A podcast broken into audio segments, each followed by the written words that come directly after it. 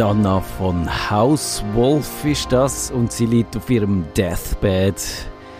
Und das klingt dramatisch, das Stück. Es geht noch 90 Sekunden, aber der Kevin sagt mir, wir hätten, wir hätten dringendst Pre-Show-Bedarf und dann machen wir doch Pre-Show. Heute zusammen, wir sind Ego-Pusher und ihr hört Radio Stadtfilter. Kevin, sind wir die Ego-Pusher gerade im Moment? Nein, wir, wir sind im Dienst von der, von der Sache, stehen wir nicht von unserem Ego. Wir sind nie die Ego-Pusher. Ich finde auch. Das, das, das schaffen wir menschlich schon gar nicht. Als, als so Nerd. Das stimmt. Nerds sind, sind eigentlich äh, Philanthropen im Herz. Die wollen, dass allen gut geht und wenn für sie selber ein Brösmeli abfällt, das Nerd ist es, dann ist es auch gut. Du, was treibt dich so um? Wie geht's den Hühner? Wie geht's unserem Bitcoin? Wie geht's allgemein? Bitcoin ist nicht gut, Hühner ist nicht gut. Ui. Allgemein scheint die Sonne und es ist gut. Nein, die Hühner haben ja Lockdown wieder. Oh, ja, wegen der Vogelgrippe, gell? Das ist ja, schlimm. Die sind wieder gefogelt. das hast jetzt du, du gesagt. Aber es ist... Ja, es schießt, es schießt grausam an. Ich wollte jetzt gerade sagen, es passt dann zu der Hauptsendung, aber es wäre so ein bisschen eine fragwürdige Überleitung gewesen. Also, ich, ja, ich glaube natürlich, dass die das anschießt, aber, aber ist denn das wirklich, also die, die Vogelgrippe, die grassiert so, die ist irgendwie, äh, warum eigentlich? Weil, weil sich, äh, hat, es hat, glaube ich, auch so etwas mit der Klimaerwärmung zu tun, weil irgendwie die Vögel nicht mehr so sich verhalten, wie sie sollten. Oder die Zugvögel, oder ist das jetzt verkürzt dargestellt von mir? Ah, das ist jetzt schon eine sehr kurze Version. Okay, gut. Ähm, es tut mir leid. Ich habe mich nicht in das Thema eingeschafft. Gut, aber es spielt ja keine Rolle. Grundsätzlich, wir haben es wir weg der Zugvögel, beziehungsweise es gibt die Vogelgrippe, die, die gibt es schon lange. Die ist im, im asiatischen Raum das ganze Jahr da. Und wir haben sie vor allem halt weg der Zugvögel im Winter. Ja. Ähm, und, und das Thema ist, dass, dass eigentlich die, der, der Virus, der H5N1, H5N1, ja, das stimmt. Das sind die Wildvögel und das, kann, das könnte auf Hühner übertragen ja. sein. Und das grundsätzlich ist, ist ja dann, wenn meine Hühner das überkommen, dann sind sie halt tot. Das ist, das ist dann halt so. Ja. Das, das ist aber nicht das Problem, das wir haben. Das Problem ist, dass der, der Virus, der, eben der H5N1 ist es eben, der mutiert relativ gut. Ah, okay. Und die Gefahr ist, dass der halt auf Menschen übergeht. Und wenn der auf Menschen geht, dann sind wir, glaube ich, am Arsch. Ah, der könnte, ich habe gemeint, das sei jetzt bis jetzt keine Gefahr. Er könnte irgendwie so Tiere wie Füchse und so, wo dann die Vögel fressen, die dann das haben und daran gestorben sind, auf die können rüberkommen. Aber dass wir Menschen das jetzt auch noch können überkommen, das, das finde ich jetzt underwhelming. Mm.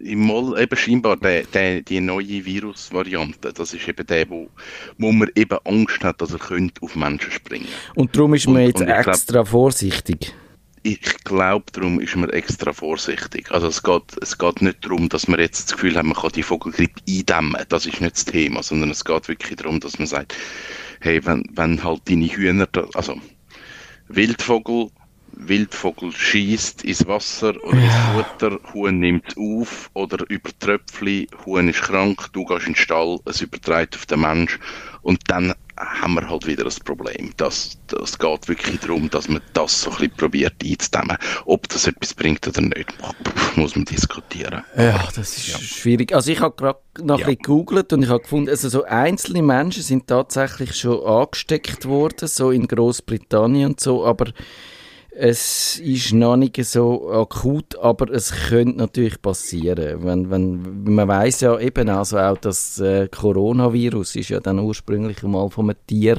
gekommen und hat dann gefunden, ja, jetzt tue ich meinen mein Wirkungsbereich ein bisschen noch ausdehnen. Und das hat es dann gemacht, das Virus. Genau. Und sagt, hey, ich habe da noch eine Idee. Ja, oh, genau. Also das ist ein unerfreuliches Thema. Dann tun wir jetzt, äh, unserem Investment tun wir jetzt nicht, das tun wir jetzt das Mäntel vom Nichtwissen drüber betten. Oder haben wir, dann wird meine Laune noch schlechter. Nein, das ist ja okay. Okay, das ist okay. Also, dann haben wir dann in 30 Sekunden ein schönes Hauptthema. Es geht nämlich um Du bist mein Valentine, Kevin. Ist das nicht schön? Cool. ja, das ist ich super. Wir machen den vielleicht romantischste Nerdfunk von allen Zeiten, vielleicht auch nicht, das sehen wir dann gerade noch. Und wir müssen aber noch schnell in diesen 15 Sekunden am Digi-Chris gute Besserung wünschen, ohne dass wir, sein, wir seine Privatsphäre wahren, aber er hat, er hat ein grusiges Bild geschickt. Hast du das auch gesehen? So schlimm ist es nicht gewesen. Okay, es ist nicht so schlimm gewesen. Aber gute Besserung, Digi Chris. Ja. Nerdfunk. Herzlich willkommen zum Nerdfunk. Nerdfunk. Ihre Nerds am Mikrofon Kevin Recksteiner und Matthias Schüssler. Das Internet und die Romantik, ist das ein Traumpaar oder doch ein Amour fou? An dem Valentinstag gehen wir dieser Frage nach, wie das damals angefangen hat mit diesen Chats und so, mit den ersten Dating-Websites und wie das dann heute so ist mit Snapchat und Tinder. Und ich tatsächlich mit diesen Chats bin ich da eh das erste Mal eingetaucht in die Möglichkeit, dass man ja kann auch anbandeln und so im Internet. Und ich habe ich ha dann gesehen, es hat dann auch einmal einen Tagi-Artikel aus der persönlichen Entdeckung gegeben, Globales stell dich ein per Web. Am 6. August 2001 ist der gekommen und ich habe ihn verlinkt in den Show Notes. Hast du auch chattet, wenn ein Wilder, Kevin? Voll nicht. Voll. Das, ich, nein, gar nicht. Ich bin, ich muss ehrlich sagen, ich bin ja bei dem, bei den IRC und ICQ, ich weiß nicht einmal, wie die Dinger heißen. Ich bin dort aus gewesen. Ich habe das nicht mitgemacht. Ja. Ich bin dann erst, ich bin Generation Forum. Das ist später gekommen. Bist du sicher, dass es später war? Ich, ich glaube, hey, das ICQ ist doch, das, das ist wie Brieftube. Das ist das erste gewesen. Und, und Foren habe ich das Gefühl, vielleicht ist es parallel gewesen. Auf jeden Fall, ich bin in, in die Foren nie. Aber, aber die direkten Chats, die habe ich nicht gemacht. Also die hat, lustigerweise hat die eben, mich kann da eben vielleicht noch ein bisschen Geschichte gehen, die haben dann also schon 2001, haben 18% von den Deutschen mit Webanschluss haben das betrieben, das Chat. Das ist es wirklich eine wichtige Anwendung gewesen.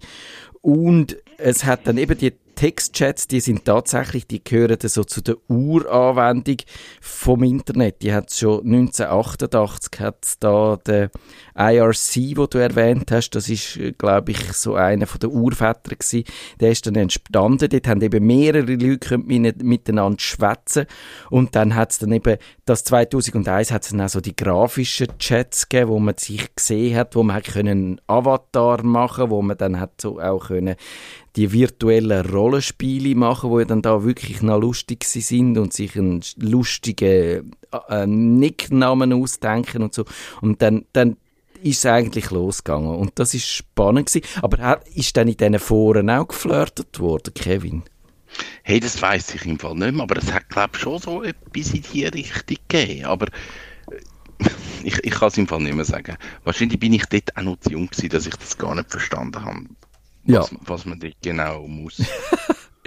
ja, es hat noch wie so keine Etiketten oder die Etiketten hat es schon gegeben, aber man hat, können, man hat tatsächlich auch das für seine romantischen Bedürfnisse brauchen. Ich, ich, ich tue jetzt nicht meine Leben, wir haben ja ganz in der Pre-Show haben wir gesagt, wir sind eigentlich für die Allgemeinheit da und ihr seid nicht da, um unsere Jugendsünde euch anzuhören und uns Absolution zu erteilen. Aber es hat es also gegeben, dass ich Leute in so Chats kennengelernt habe und nachher auch im richtigen Leben getroffen habe. Und es ist allerdings nichts Nachhaltiges daraus entstanden. Das kann ich auch noch sagen. Und, aber wann hast denn du wahrgenommen, dass das Internet auch so für Beziehungspflege, so für, für die romantischen Bedürfnisse könnte eine Rolle spielen? Das ist noch schwierig zu sagen. Ich glaube wirklich so, so, so ernsthaft. Nachher wahrscheinlich erst, wo dann so die Online-Dating-Plattformen ja. gekommen sind. Also relativ spät. Weil, also, ich, ich, ich hatte wahrscheinlich den Gedankengang gar nicht gehabt, hey, da finde ich jetzt eine Freundin. Ja. Wahrscheinlich. Genau. Also, es ist relativ lang gegangen. Also es ist eben auch lustig, dass all diese Sachen sind eben nämlich gar nicht so äh, spät entstanden. Also zum Beispiel Online-Dating, da ist man eigentlich auch relativ schnell auf den Trichter gekommen, dass das etwas könnte sein, ich habe nachgeschaut. Die erste ist eigentlich 1994 entstanden, Match.com, Gary Cramen ist dort also eigentlich, äh, der hat das aufgebaut und hat dann, also am Anfang ist es so E-Mail basiert gewesen und dann hat man so sein Profil können hinterlegen und dann ist es losgegangen und um das auch noch schnell zu sagen, also das Sexting, wo ja dann auch ein Thema war, vielleicht sobald die Leute Webcams hatten, ist eben auch relativ früh entstanden, 2005 hat dann das Sunday Telegraph Magazine hat das erwähnt, Australien.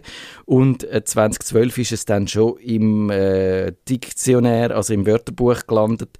Und eben also äh, mit dann eigentlich dem Snapchat hat es dann so richtig den Durchbruch erreicht. Aber das Online-Dating, das Internet-Dating, hast du das Gefühl, dass das hat, und ich habe einen Artikel zu dem Thema, hat das die Art und Weise verändert, wie dann die Leute sich kennenlernen? Ich glaube, es hat schon etwas verändert. Es, es ist wahrscheinlich der Umgang ist schon anders geworden. Also man merkt ja jetzt auch, wie sich der Umgang schon wieder verändert, jetzt wo, wo ja so Tinder und so nicht so cool ist. Ich glaube, ähm, es hat es hat schon etwas gemacht. Aber mich jetzt gerade etwas in den Sinn ja. gekommen. Für mich ein, ein Moment, und wahrscheinlich, wenn ich den jetzt sage, dann kommt das ganz vielen wieder in den Sinn. Jetzt bin ich 1998 hat es einen Kinofilm gegeben. Mit dem Tom Hanks und dem Meg Ryan. E-Mail for You. Ja. Und ich glaube, das ist der Moment gewesen, wo vielen so ein bisschen bewusst worden ist, so das Internet-Flirty-Ding. Es ist ein herziger Film. Ja. Es ist wirklich ein herziger Film. Und er geht eigentlich darum, dass ähm, Meg Ryan spielt die Buchhändlerin, hat ganz einen kleinen Buchladen, der Tom Hanks spielt ein Besitzer von einer grossen Buchkette und die, das ist natürlich Krieg, Buchkette gegen den kleinen Buchhandel, was immer. Und die schreiben sich aber E-Mail und, und lernen sich so kennen, wissen aber nicht voneinander, wer jetzt der andere ist. Und ich glaube, nachher haben alle einerseits so eine AOL-Mailadresse wählen und jetzt müsst ihr nachschauen, wie sein, wie sein Mailhandle war. Es haben wahrscheinlich all seinen Mailhandle oder ihre Mailhandle dann wählen. Ja. Und ich glaube, dort, dort ist es so ein bisschen in der Bevölkerung angekommen, oh, das Internet und flirty und romantisch und herzig. Es ist natürlich dort, dort ist es ja nicht um, um wirklich um konkreten Sex gegangen, sondern es ist wirklich eigentlich ums Kennenlernen gegangen. Und, ja. und der Film ist mir so in Erinnerung, so als, als ähm, ja, ich, ich habe das auch in Erinnerung. Und also das E-Mail, glaube ich, ich habe es nicht aufgeschrieben, aber du hast natürlich absolut recht. Das ist eigentlich auch ein riesen Ding gewesen, wo ich glaube, wo wahrscheinlich fast am wesentlichsten war am Anfang, dass man nämlich dann halt so das klassische Medium vom Liebesbrief, so vom Papier, hat können mhm. auf elektronisch übertragen und es hat eben eine wahnsinnige Beschleunigung dann gegeben von der, weil vorher hast du einen Brief geschrieben und sogar wenn eben, wenn du sofort am gleichen Abend, wo du am Morgen überkommen hast, beantwortet hast, ist trotzdem, es sind so immer äh, zwei Tage, ein bis zwei Tage dazwischen gelegen, oder? Weil hast du auch ja. müssen schreiben und Post bringen und eine Briefmarke haben und so. Und klar, hast, hat vielleicht die gegeben, die gefaxt haben oder so, aber ich glaube, die kann man ausklammern. Aber äh, und dann hast du natürlich können dir mehrmals am Tag schreiben und, und ich habe wirklich so eine Phase gehabt, wo ich mit gewissen Leuten dann völlig exzessiv x so Mails am Tag, ellenlange und das hat eigentlich ich habe zum Glück meinen Alltag immer noch können bewältigen, aber es ist schon schwierig gewesen dann auf einmal.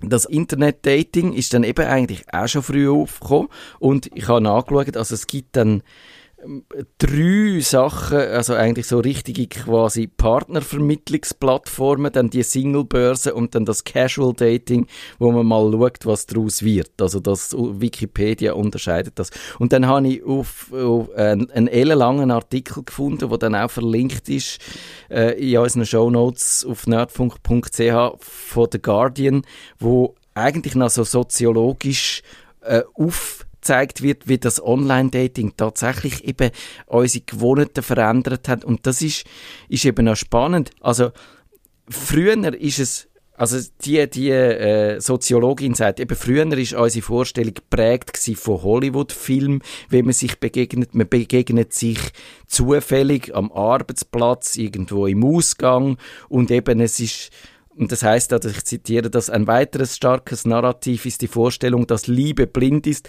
dass sich eine Prinzessin in einen Bauern verlieben kann und dass Liebe soziale Grenzen überschreiten kann.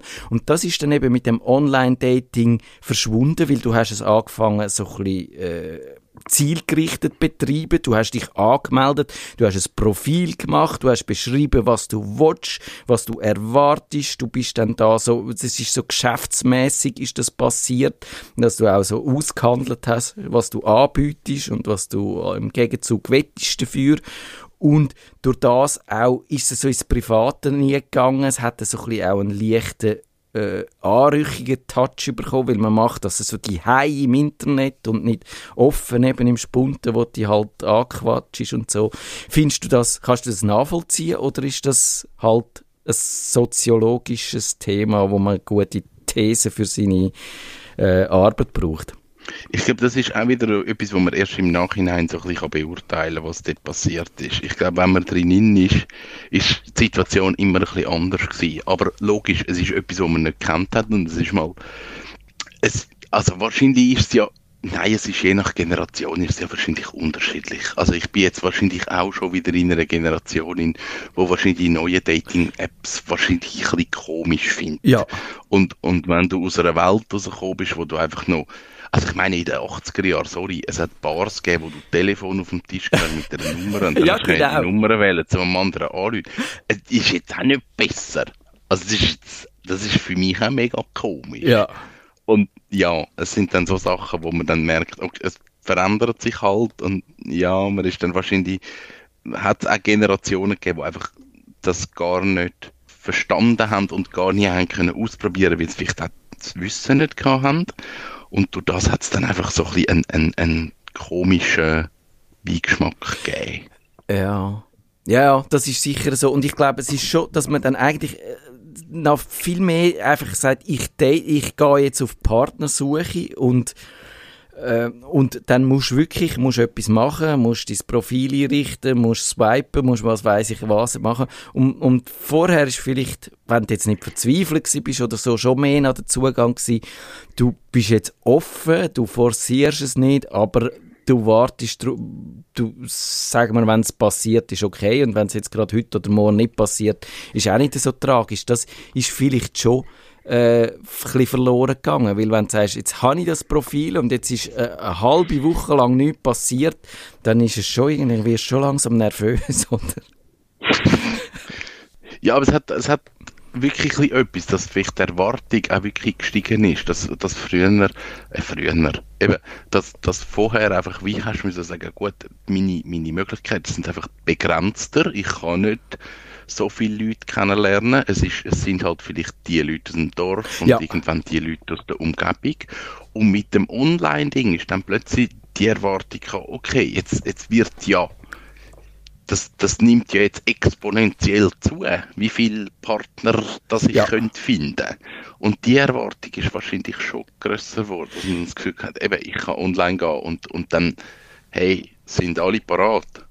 Ja, und dann willst du auch nicht irgendeinen, sondern willst dann den Besten und den Schönsten und den Gescheitsten und den Reichsten und so und hast deine Vorstellungen und so und tatsächlich, wenn die äh, wenn die so direkt kennenlernst in der Bar, dann überlegst du vielleicht, nimm jetzt äh, die Taube auf dem Dach oder den Spatz in der Hand, oder? Also, das ist, das ist, ich glaube, das ist schon, es ist ein bisschen verkopfter geworden und das, das ist noch schwierig. Und jetzt, Jetzt müssen wir natürlich über die sogenannte Tinder-Revolution, wir haben schon angedeutet, die ist nämlich, letztes Jahr ist das Tinder zehn Jahre alt geworden und das ist das, äh, das mit dem Swipen, gell? Du kannst, du tust einfach so wie in der, äh, ja, halt rechts, was ist, ich, ich, has, ich bin wirklich der Tinder-Laie, gell? Nach rechts musst du wischen, wenn du es gut findest, oder nicht? Also, ich weiß im Fall nicht mehr. Hast, Ich du, mal, hast mehr. du mal gebraucht? Musst es nicht Ich sagen. habe mal, ich habe tindert, aber ich habe das gemacht aus, ähm, aus meiner Ausbildung als Paar- und Familienmensch. Mhm. habe ich irgendwann mal gesagt, ich probiere jetzt das Tinder aus. Und ich bin jetzt gerade in meinem Blog 2015 gewesen, habe ich zwei Wochen lang tindert und habe dann müssen die, auch die Begriffe lernen, was das heisst. Ja. Also uns, was ist, ist das durch? Ist uns, ist das ein Begriff? Nein, mir nicht, aber wahrscheinlich allen anderen, die zulassen, schon. Also meistens schreibt man no uns, also kein One-Night-Stand. Aha, okay, ja. dass das auch klar ist. Und was ich auch herausfinden ist, dass Frauen sehr oft ihre Größe schreiben, weil man möchte keinen kleineren Mann haben. Es sind doch die Sachen, die ich, wo ich dann spannend gefunden habe. Und ich habe gesagt, ich wollte das jetzt einfach mal ausprobieren, um zu schauen, wie das ist. Äh, ich habe, glaube zwei oder drei Leute dann effektiv getroffen. Also ich habe ganz klar gesagt, ich bin in einer Beziehung, ich habe nichts vor, ich probiere das aus, ich würde gerne einfach mit euch reden. Und nie mehr Kontakt gehabt nachher. Also ich habe die getroffen und einen Kaffee mit denen getrunken und es war ein gutes Gespräch gewesen und das ist es dann eigentlich gewesen. Also ich, ich habe jetzt da nicht so viel daraus rausgezogen, aber Mhm. ich, ich bin jetzt nie in der Situation gewesen, ähm, wo ich wirklich suchend bin. Aber wenn es jetzt der Ernst gewesen wärst, hättest du dann das Gefühl gehabt, das könnte funktionieren oder, oder ist es äh, doch irgendwie eine mühsame Angelegenheit? ich, also ich für mich, also, es wäre jetzt cool, wenn man jemanden dabei hat, wo, wo halt wirklich heute vielleicht noch auf diesen Apps unterwegs ist. Jetzt wieder mir die alten Männer, hä? Ja, es ist eben so. wir, wir können es wahrscheinlich gar nicht mehr sagen. Das ist so. Nein, also für mich ist es so gewesen, dass du swipest generell mal sehr wohlwollend, weil du, du, du entscheidest dich ja dann anhand vom Markt. Also Mhm. swipest mal alles ja. Das hat ja dann Tinder relativ schnell einmal unterbunden, dass du nicht einfach endlos kannst ja swipen. Sonst musst du zahlen, oder? Ja, genau. Es sind dann genau so Sachen, wo, wo du irgendwo gemerkt hast, okay, jetzt, man swipet einfach alles durch und hofft auf ein Match, weil so, sobald sich zwei beswiped haben, also beide sagen, ja, das ist ein Match, dann kannst du einander schreiben und sonst kannst du einander nicht schreiben. Das ist jetzt, das ist das Tinder-Prinzip gewesen. Und äh, ich, ich habe wie das festgestellt, dass du einfach mal grundsätzlich, ja, okay, ja, eh, ja, eh, ja, eh. Bei mir ist es ein bisschen um etwas anderes gegangen. Ich kann einfach mit diesen Leuten in Kontakt kommen. Und das andere ist, was ich gemerkt habe, du stumpfst mega ab. Mhm. Also du, du schaust die Profil oder halt die, Sek die Menschen für zwei, drei Sekunden an und entscheidest dich dann und das stumpft die einfach ab. Also du, du liest irgendwann die Profile auch nicht mehr groß. Und die Profile sind ja sechs Sätze. Ja. So, eben, no uns und dann 1,73 Meter, Hund-Emoji, äh, mag Natur und gutes Essen. Ja, super. Und sechs Bilder, also schaust Bilder an. Also ja, aber das würde mich überfordern. Ich, ich würde, glaube ich, schon ein bisschen mehr Informationen brauchen. Und so im Vergleich zu dem Chatten vorher, wenn du äh, mal zuerst eigentlich dich kennenlernst und dann anhand von der Unterhaltung findest, das tönt jetzt noch interessant und so, dann, dann finde ich das schon viel einfacher, weil ich bin halt schon auch immer jemand gewesen, der dann angesprungen ist für, wenn jemand spannend sich hat können, so eben so verbal, also auch in dem Chat schriftlich gut ausdrucken, lustige Sachen geschrieben hat und so. Und das kommt ja bei dem Tinder dann überhaupt nicht über. Nein, also beziehungsweise dann halt erst im zweiten Schritt, wo, Ja. dann, wo dann wieder Match brauchst.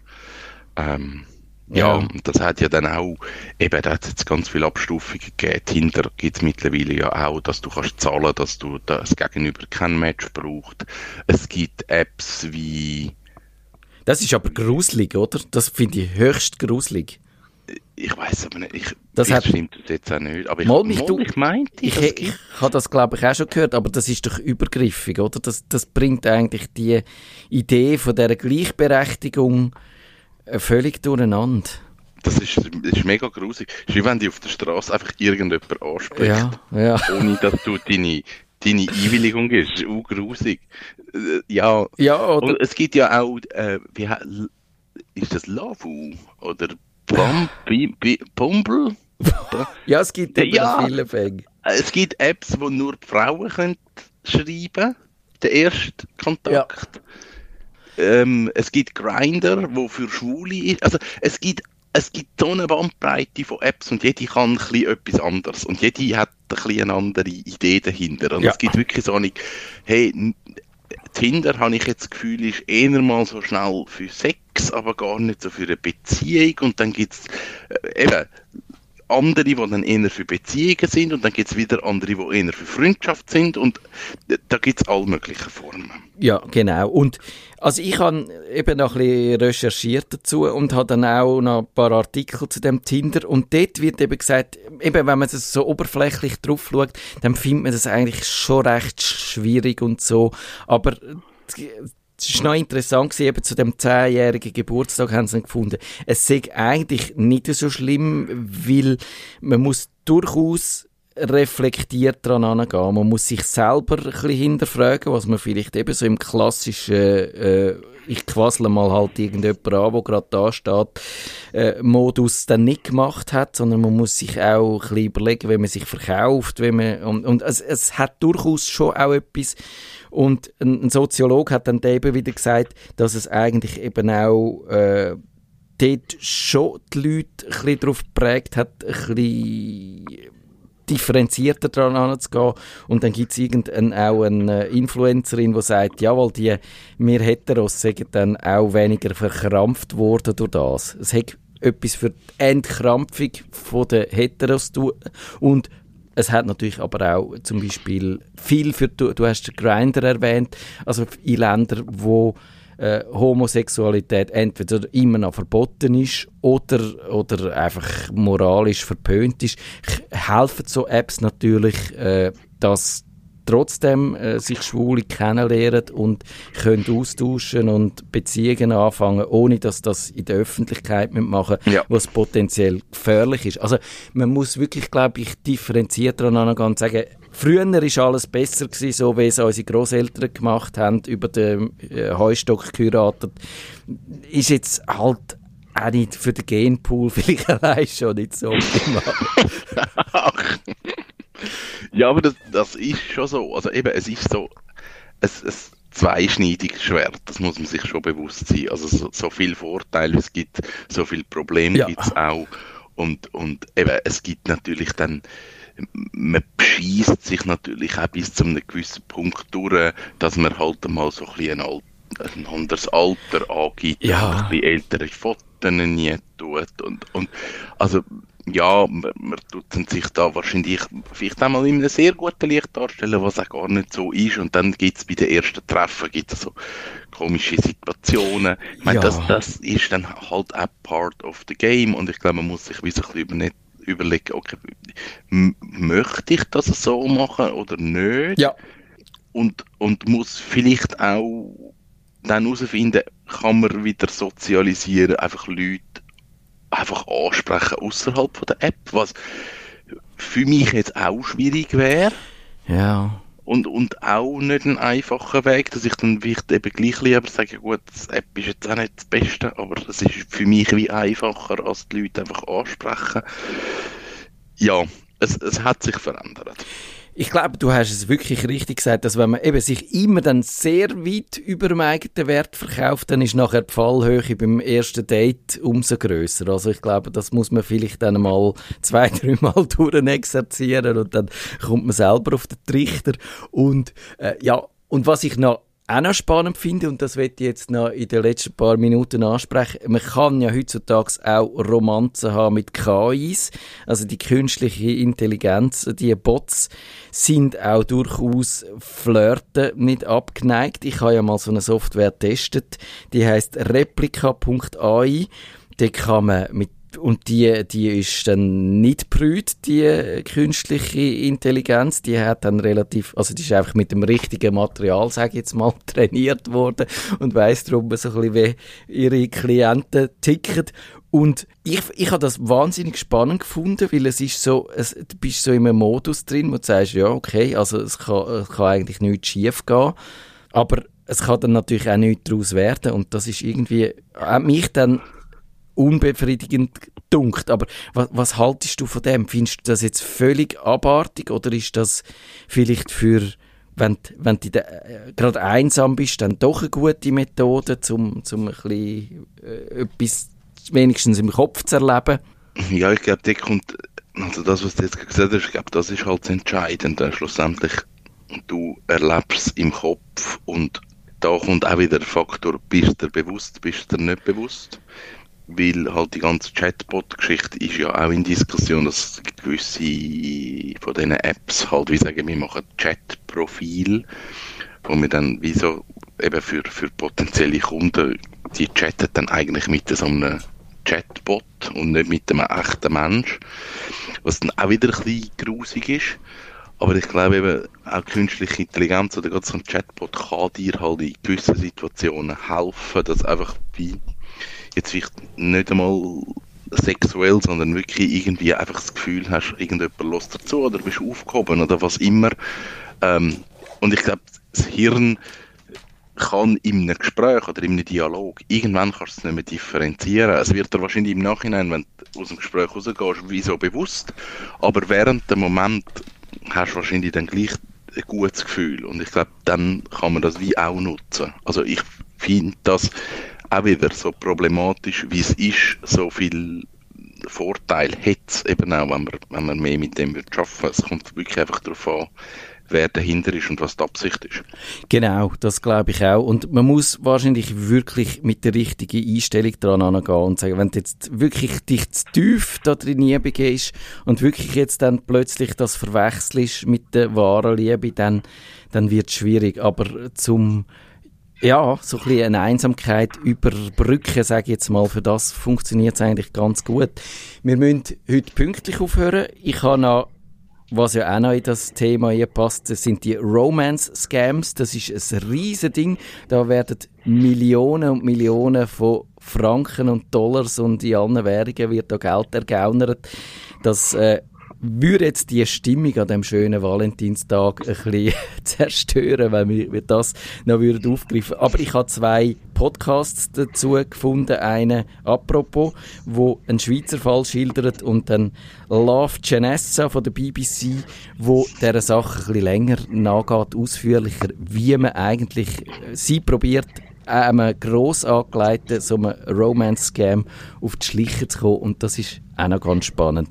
Und jetzt, Kevin, hast du noch das famous Last Word? Nein, ja. sind nicht zueinander. Es ist Valentinstag. Genau, habt euch gern. Macht etwas, trinkt, essen die Praline, die ihr bekommen habt, trinkt den Sekt und habt es gut miteinander. Tschüss miteinander. Bis bald. Das ist der Nerdfunk. Auf Wiederhören sagt der Nerdfunk. Nerdfunk. Ihre Nerds am Mikrofon Kevin Recksteiner und Matthias Schüssler.